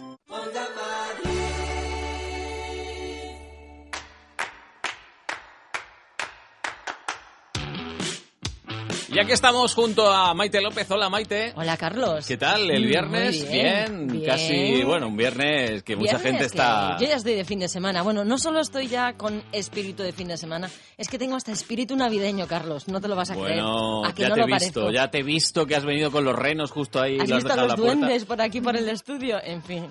Faltaba Fíjate, algún elfo, ¿eh? eh, Pero bueno, bueno, es que se retrasa mucho. Sí, sí, es sí. que nunca, nunca tiene prisa. Oye, ¿has venido con alguien? ¿Quién es? Sí, con un regalo. Ah, vale. Te voy a hacer un regalo. Un regalo. Fíjate, un regalo. Bueno, No, no digas más, que rompemos el misterio. por valor de... Mira, el espíritu navideño, tú escucha.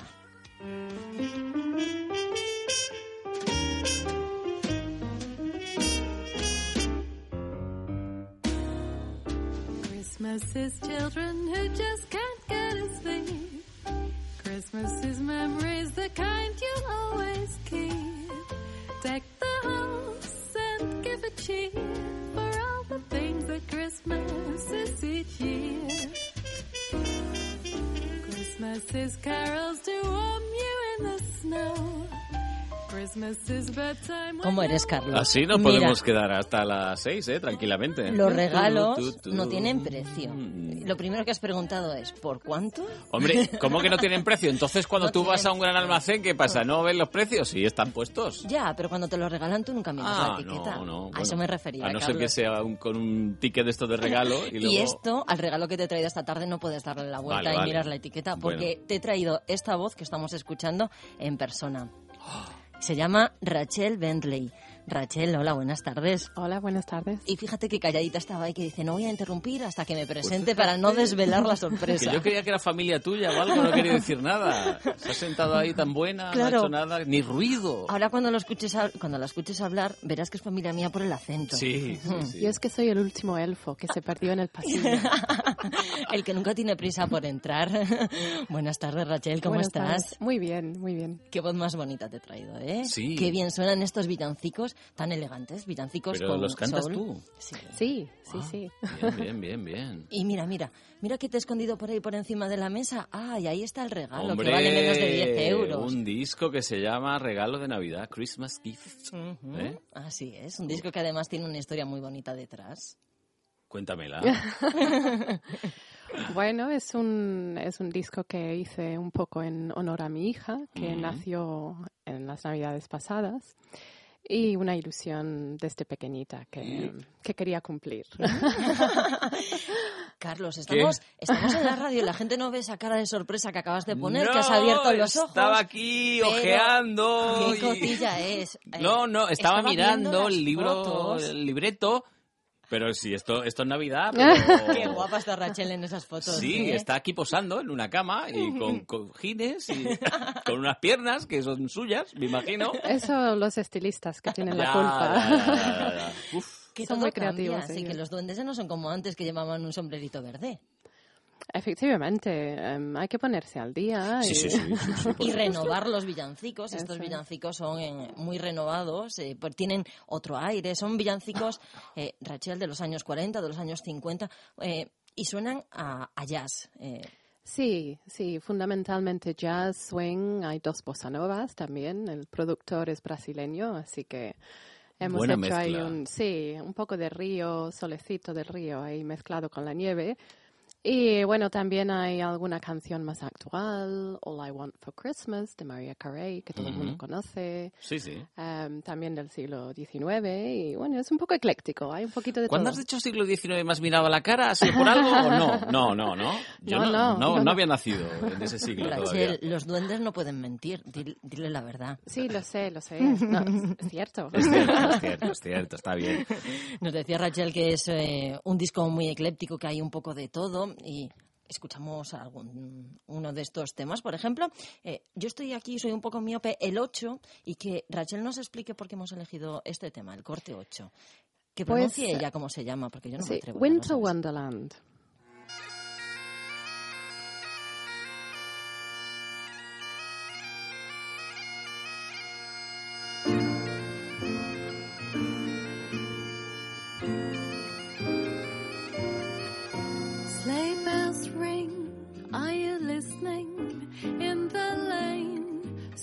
Glistening. A beautiful sight, we're happy tonight, walking in a winter wonderland. Gone away is the bluebird, here to stay is a new bird. He sings a love song as we go along, walking in a winter wonderland. In the meadow we can build a snowman, then pretend that he is Parson Brown. ¿Has escuchado qué especiales son? Un villancico que empieza con una gaita. Yo me esperaba a una señora gallega ahí cantando. Es una gaita escocesa. Ya, ya. ya. Como estamos en España, las gaitas eh, son en el norte, Sí, en Galicia, sí. Asturias. Sí, sí, bueno, en Inglaterra también. Sí. Em, la gaita fue un poco un, un capricho. Y bueno, como habla de la nieve, el paisaje nevado, pues qué mejor que una gaita escocesa, ¿no? Para... Esto lo canta Doris Day, Sí. em, pero bueno, Lo queríamos... cantaba, lo cantaba. Bueno, lo cantaba, mucho. sí, pero no en el siglo XIX. bueno, por ahí andará la cosa, ¿eh? Si ponemos sus discos, lo sigue cantando porque la seguimos escuchando. Claro. Eso es lo bonito que tenéis los artistas, ¿eh? Eso es, Que perduramos para siempre. Sois eternos. Y además, eh, Rachel es una artista. Esto que es un clásico que decimos nosotros con mayúsculas, porque no solo es música, porque ahora está en esta faceta más musical, pero ella también es fotógrafa, ella también es, eh, es pintora. Esto que dicen los cursos de multidisciplinar. Sí, pues yo iba a así. decir una cosa mucho más fea, pero bueno, vale. Que acaba en inquieto. un culo inquieto, iba a decir un culo Sí, inquieto. sí, que no puede También, parar quieta. también. O sea, que No cuando te hacen una quieta. foto sale movida siempre. Pues sí, me encantan las fotos movidas. ¿Sí? Sí. Las navideñas De hecho, también. tengo muchas. Rachel, ¿cuánto tiempo llevas eh, en España, en Madrid? Desde el 2000, Ujú. 11 años. Uf. Ya soy madrileña. Sí, sí, sí. A partir de 10 años ya te dan la carta. Sí, ¿eh? sí, sí. En Nueva carta. York menos. En Nueva York tres años. En tres años ya Sí, eres sí. neoyorquina. Bueno, aquí Y en estas fechas así navideñas, ¿echas algo de menos? ¿Celebramos las navidades mm, de forma muy diferente? Bueno, cada vez hay más mm, cosas parecidas. Se han adoptado muchas cosas anglosajonas. Em, bueno, sobre todo los dulces ingleses, que, que han tardado un poquito más en llegar. Pero van llegando, ¿no? Van sí, el Christmas pudding, por ejemplo. Pero sí, ya se puede comprar aquí también. No, sí, es que aquí nos adaptamos a todo, yo creo. ¿eh? Y a todo lo bueno, generalmente cuando Sí. es muy bueno, Sí, sí. nos encanta. Y están conviviendo, de hecho, dos tradiciones diferentes, porque aquí teníamos la de los Reyes Magos y Ujú. eh, también Papá Noel. Y claro, como los niños dicen, no, no, no, no, no, nosotros creemos en todo. Sí, es que un- venga todo. Sí, sí, sí, es un poco lío, ¿no? Pero Claro. ellos lo, lo aceptan. No, a mí también me gusta, porque hay dos regalos. Maite, Maite, a ti te gusta todo lo que el tenga de que Papá ver. Noel y el de los Reyes. Claro, exacto. sí. Cuanto más Oye, ¿y mejor. cuándo, hablando de regalos, cuándo nos vas a regalar con tu presencia? ¿Cuándo actúas para, para escucharte? El día 12, lunes 12 de diciembre, Próximo lunes. en la sala Clamores, Metro Bilbao, está muy céntrico, Ujú. em, a las nueve y media. Ujú. Bueno, invito a todo el mundo que venga. No invitas, pero es que la gente tendrá a lo mejor que pagar algo para entrar, ¿no? Sí, invito quiere decir que se, que se apunten. ¿Has visto cómo, cómo lo aclara? ¿Cómo lo has captado? Claro, Ya, claro. ya, ya, ya. Pero, mm, Rachel, eh, Carlos lo dice. Porque, No, porque tenemos un presupuesto aquí de gasto. Sí, él lo dice así, pero es que es una persona tan espléndida que a mí me da 10 euros para que lo lleve por ahí a hacer cosas en Madrid. Estamos en una Pues época muy dura. entonces te va a gustar. ¿Sí? Sí, ¿Me claro va a te gustar, seguro? Mira, la entrada cuesta 9 euros, me voy a ahorrar un euro y si de aquí al lunes quieres apuntarte a algo, porque si eres estudiante, en la sala Clamores entras por 5 euros. Hombre, estudiante ya creo que ya no cuela, ¿eh? Bueno, pues da igual, con los 10 euros tenemos de sobra para escuchar eh, a Rachel este lunes en la sala Clamores. Eso es, si no con me equivoco. cinco músicos de la banda. Mm, Y además es un disco que habéis grabado, o que has grabado muy bien acompañada, ¿no? Sí, sí, son nueve músicos. em, pues, eh, por supuesto, batería, contrabajo, piano, em, guitarra, pero también gaita, em, un arpa chino también. Em, y todos somos de, de fuera, aunque residentes en Madrid. Así que hay un... Hay, ecl- es ecléctico también por... Eso que has dicho de fuera no es verdad, porque de fuera somos casi todos. y aquí estás con dos que son de fuera también. Ah, sí. Sí, sí, sí. de Bueno, fuera bueno. y madrileños, somos las dos cosas. Claro, Ella es del claro. norte y yo soy del sur. O Ajá. sea que te- estamos aquí todos completos. Estamos aquí peleados todas las tardes. en fin. eh, sí, vamos a poner un poco de música Va, y, va, y va. ahora lo resolvemos. Venga.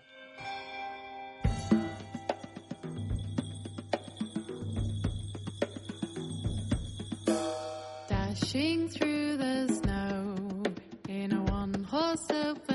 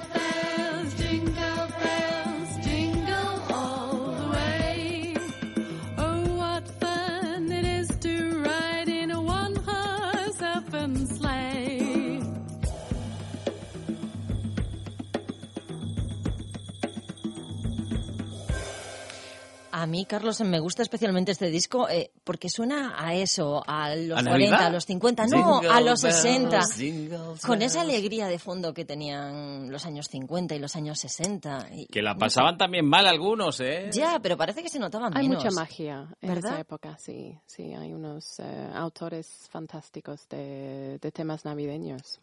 Ahí sí te voy a dar la razón. Pero que luego lo que era la vida en general, pues tenía altibajos como lo de ahora, igual, hombre. Fíjate, yo estoy pensando en las navidades, pienso en mi casa, que en todas las navidades alguien se anima y coge una pandereta y otro cogemos una flauta. Eh, me imagino que... Eso este año habrá que grabarlo, ¿no? no, no, no deberíamos. Pero me imagino que en la casa de, de Rachel no Toda hay la ningún vida. problema. Sí, sí, Ya sí. saben quién le toca cantar los villancicos en Navidad. ¿Y quién no? Todos, todos, todos. Todos. Ah, todos, yo animo a todos a que lo canten.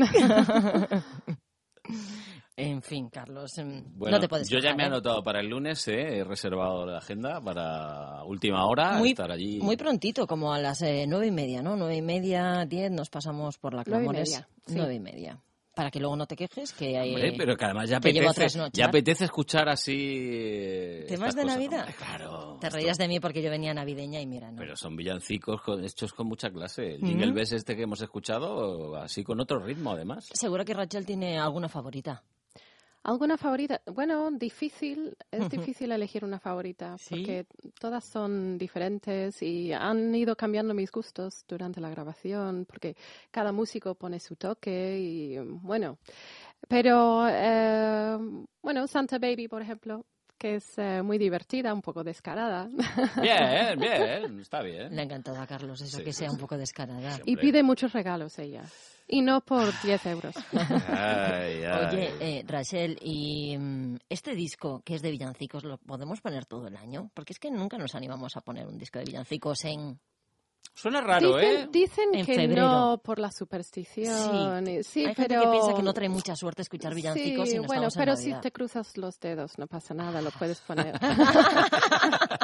Qué buen truco tiene Rachel. ¿eh? Un preparada. regalo de Navidad, oye, de verdad que me ha Un regalo súper barato, además. Nada, ni 10 euros cuesta la entrada al concierto, ni tampoco el disco. ¿eh? Pues estupendo. Ay, que no se me olvide Por que. Rachel tiene página web, eh, tiene MySpace, tiene Facebook y esto en la radio cada vez es más, más importante. O sea que vamos a preguntarle Bueno. cuál es.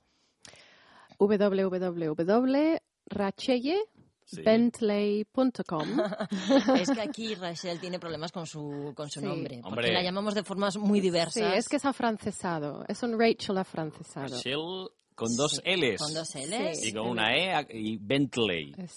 Y al final. Acabado en Y.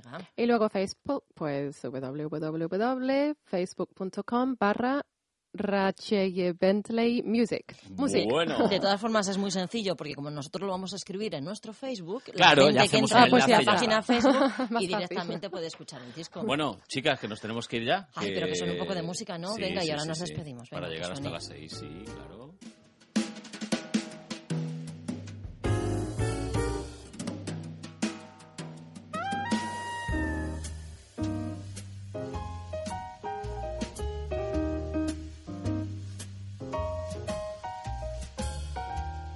Santa baby, just slip a sable under the tree for me.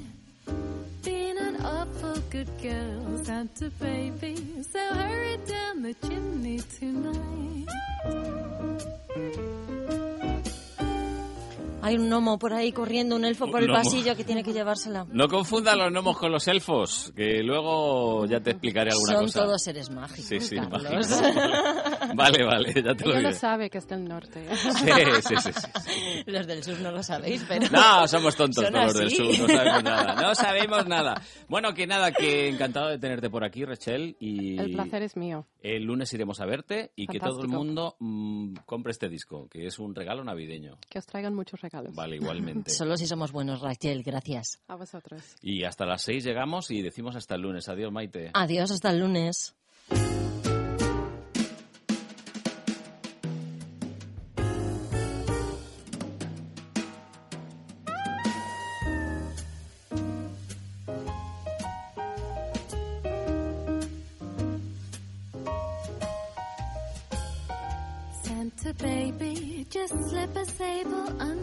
Tree for me. Being an awful good girl, Santa baby, so hurry down the chimney tonight. Santa baby, a 54 convertible too, light blue. I'll wait up for you, dear Santa baby. So hurry down the chimney tonight.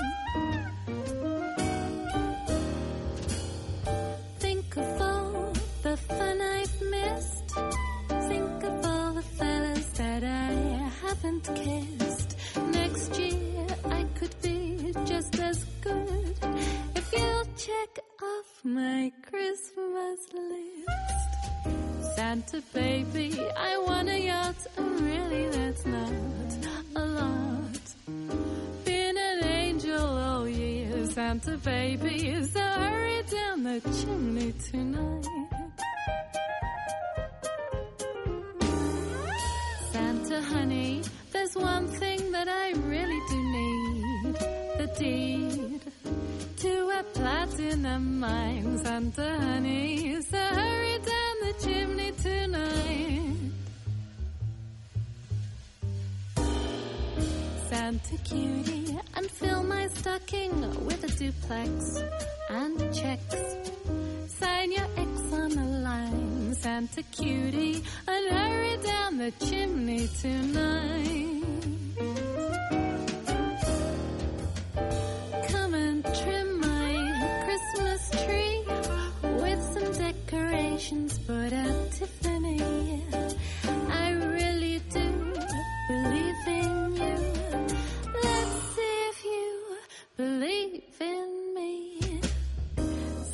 Baby, forgot to mention one little thing. A ring. I don't mean on the phone. Santa baby, so hurry down the chimney tonight. Hurry down the chimney tonight. Hurry tonight.